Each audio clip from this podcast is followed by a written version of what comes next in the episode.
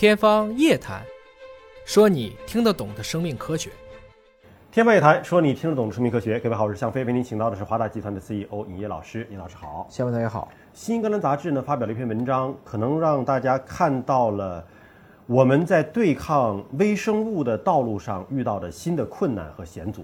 大家知道青蒿素啊，屠呦呦因为这个得到了诺贝尔奖，它是针对治疗疟疾的。而疟疾之所以会产生，是因为有一种很小的微生物叫疟原虫。对，那就跟我们抗生素一样，对吧？抗这个微生物，抗细菌。那最后细菌耐药了，就形成了一种超级菌，对所有的抗生素免疫了。对，疟原虫现在竟然就发现，在非洲出现了可以不受青蒿素影响的耐药的疟原虫。疟疾也耐药了，是，那不就意味着青蒿素对这部分耐药的患者没有办法了？是这个样子。首先，先讲几个大家确定的事实。嗯，人类只有限的战胜过病毒，人天花，不是天花病毒，是人天花，因为其他的牛天花还在。嗯，啊，这是一个。脊髓灰质炎勉强可以证明，就是小儿麻痹症这个。那细菌我们没有赢过一场仗。怎么就没有赢过一场呢？都是多，最后都搞成都是耐药了。没有任何一个细菌被我们彻底治愈。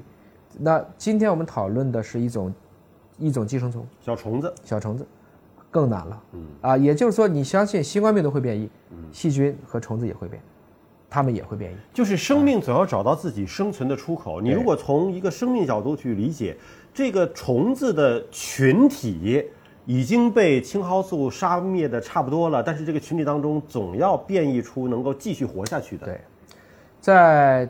七一之前，我们刚刚宣布中国本土消灭了疟疾，被视为认证了。但全世界范围内，八十九个国家，三十二亿人，基本上还是有得疟疾的风险。这也是同样一个罕见病，连贫和地贫的主要的综合群体。嗯因为我们都知道了，当时为什么要有疟疾，就是因为被感染了。它本来就有这样的一个东西，它也需要有个生存的空间。那在这个过程中呢，这几年的数字，每一年都是两亿多人感染，在非洲每一年都有大概三四十万人的死亡。你想新冠这么多年，除了美国以外，其实你加一加，也就是在几百万人这一个数量。新冠我们已经肆虐两年了，其实也就是几百万人死亡，而疟疾已经持续每一年几十万人死亡，这已经好多好多年了。我们看到这个数字啊，就是疟疾对于中国人来讲，可能已经远离我们了，因为我们很少说听到说还有这样的病患。但是在非洲，尤其是撒哈拉以南的非洲大陆。它是拥有全球百分之九十的疟疾的患者，也就意味着大量的患者在非洲，而且是在中南部的非洲。对啊，原来是到非洲出差，是不是就有这个风险？肯定是有的。所以初期如果有这样的问题，那要及时的去安排治疗的，这个还是可以的。在原来用氯喹，后来氯喹耐药了，在上个世纪九十年代就开始了。然后青蒿素，包括它的衍生物，我们叫青蒿素 GRT，就它的相关的类似结构的衍生物，一度就被成为可以根治疟疾的一个希望。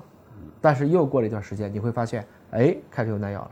这个耐药呢，是先从非洲以外的地区发现的，但非洲本土尚未发现原生的就可以抗青蒿素的这种疟原虫。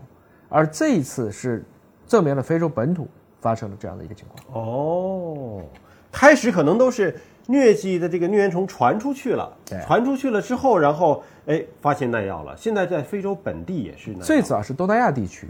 发现了这种可以抗青蒿素的疟原虫，现在是非洲本土发现了可以抗青蒿素及其衍生物的疟原虫。具体来讲呢，这是由日本顺天堂大学，顺天堂大学在日本是一个很著名的医科学校，给天皇做手术的很多的主刀医生都是这个大学出来的。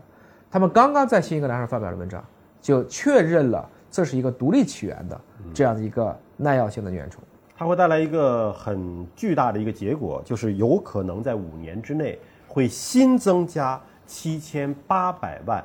疟原虫的感染者，因为耐药了嘛，就等于像德尔塔病毒嘛。为什么德尔塔最后咵一下就起来了？嗯因为它的传播性更强，突破我们叫突破免疫，就打了两针疫苗，我还能让你感染，啊，这个能力更强。那疟原虫一旦在这个生命的筛选过程中找到了几个突破种，它就会瞬间的传播起来。所以从这个意义上讲呢，我们必须强烈的呼吁，要密切重视这个现象的发生，因为一旦如果让它普遍的去。广泛的去传染和感染了这种耐药的疟原虫，我们现在没有办法救，嗯，因为这是个疟原虫啊，它不是用简单的抗生素和什么就能去对付你的，这个东西的治疗手段目前还是比较有限的。但有没有这种风险性？啊，就是现在新冠的疫情，全球各地慢慢的下去了之后，耐药的疟原虫成为了新的疫情。本来就有多重耐药结核呀，就没有它之前还有结核呢，所以大家不能把我们今天的目标都盯到新冠病毒上。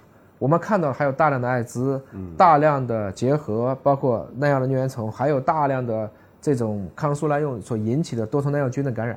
微生物才是地球之王，人类其实我就说细菌今天也没有真正打赢过一场仗。这个角度来看呢，实际上你要明白，因为一旦到了寄生虫这个水平，你的抗感染药物往往就很难去对付它。嗯，因为这种去杀灭它的这个本事和杀灭人类细胞的本事几乎就一致的。嗯，很可能伤敌八百自损两千都是可能的。所以能找到青蒿素这样的一些来自于天然成分，或者后来把它变成各种各样的衍生物，这其实还是一种奇迹。那么我们一方面要进一步的去寻找这样的一些可以去对抗新型的变异株的疟原虫的药物，另外一方面呢，这也提示我们，其实我们在发现一个问题，解决这个问题的时间窗口极其重要。你像面对超级细菌啊，抗生素的问题、耐药菌的问题，说你不要滥用抗生素，你就延缓了这个耐药菌被筛选出来。那你对于耐药的疟原虫，你如何延缓它？大面积的传播呢？对，你你青蒿素那得了病了，你得用啊。我想这么去讲，中国是怎么样去除掉了疟疾的？灭蚊吧。对啊，灭掉了它的中间宿主。嗯。我们再问一个问题：如果今年二月份，全世界只有中国新冠还有吗？没了吧？对，后来都是输入性。我们最近不管是深广的、南京的，嗯，都是输入性的。这问题提示了什么？得全球一盘棋啊！换言之，在于这是一个公共卫生的问题。嗯，你都放到至少我们是无解的，因为生命总会找到出口。要防。之所以你能防得住的原因是什么？我在短时间内对它进行了歼灭战。这有点像为什么我们一般说，比如说临床治疗肺炎必须吃十天。嗯，很多人吃七天不吃了，认为好了。实际上呢，筛出了一个，比如说克雷伯菌，就剩那么两株了，第八天再吃就好了。你非要不吃，OK。第九天，也也好像好了，但其实那个耐药菌活下来了。它只是小于的一个它的兴风作浪的那个量了，但它活下来了，而且它会抗你现在用的那个抗生素。然后到了第八天、第九天、第十天，过了一周，它开始反攻了，你第一个抗生素就无效了。我刚才讲的是一样的。如果印度像中国一样的防控手段，就没有德特猪了，对吗？印度不管，或者印度没有能力管，通过十级人筛选筛选，最后弄出一个毒王。这个毒王可能它最大的问题是对全世界的影响，而不是对印度的影响，因为印度的人口结构年龄轻。反过来讲，我们今天如果不用中国的这样的一些防控的手段上去，你说我们光研究怎么治，这问题是搞不定的。也就是说，三年之内，如果我能把它遏制住，可能就遏制住了；如果三年遏制不住，它扩散开了，这个事情又是一个无解。今天实际上中国抗疫最大的一个矛盾点就是在于你做的太好，以至于所有人都学不了你，所以大家都开始敌视你。你为什么不开放？其实你很郁闷，就等于说班里就你一个人考及格了，其他人说你得跟我们一样不及格呀。然后你说我可以给你们抄作业，他说我抄不了啊，你写那个字我都不会写。这就是当前公共卫生的一种窘境。其实我们看到了，我们气候变暖也是这个问题。似乎很多国家觉得跟我有什么关系呢？但是雪崩的时候，没有任何一片雪花是无辜的。这篇文章之所以能在新格兰上发表，他就是想呼吁我们。我们究竟应该如何去面对一个对人类已经看得见的明确的这样的一个传染病？如果说下一次瘟疫一定会来，那只是黑天鹅事件。今天的多重耐药结合，今天的疟原虫，这是灰犀牛，它一定会冲进来。如果你现在还不去对付它，那我相信人类在未来几年要面对的这种传染病更加棘手、更加复杂。可是你看，他现在大量的患者是集中在了非洲，你要对付他，怎么对付他呢？因为非洲我们知道它是很多小的国家，它不是说非洲有一个统一的公共卫生的政策，各个国家的防护可能都不一样，你这个治理起来更加的困难。所以我们还是要去想想，当年我们是怎么去干掉天花的。嗯，天花的时候跟这过程不一样吗？嗯，一定还是撒哈拉以南的这个最贫困地区才有这个问题，那不就是一批又一批的无国界医生去的吗？嗯。美琳达·盖茨捐了这么多疫苗，也是旨意在帮非洲去做这个。中国对非洲驰援了这么多的医疗项目，不也是这个样子吗？华大在埃塞俄比亚去建厂，不也是希望能够去助力这样的项目吗？关键是你要相信非洲总会发展起来。那这个发展起来之后，它的人口一定会流动的。如果你把这样的一些疾病不在它今天有机会把它处理的条件下给它处理了，那么我们可能未来这种公共卫生的问题，恰恰是由于大家各扫门前雪，或者觉得这个事跟我无关，最后就造成了跟所有人都相关的一种窘境。所以真的是在公共卫生面前啊，全球是一盘棋。你说某一个国家把自己治理好了，但是面对疫情，这是不足够的。对，因为全球现在就是个地球村嘛，总还是要交流的。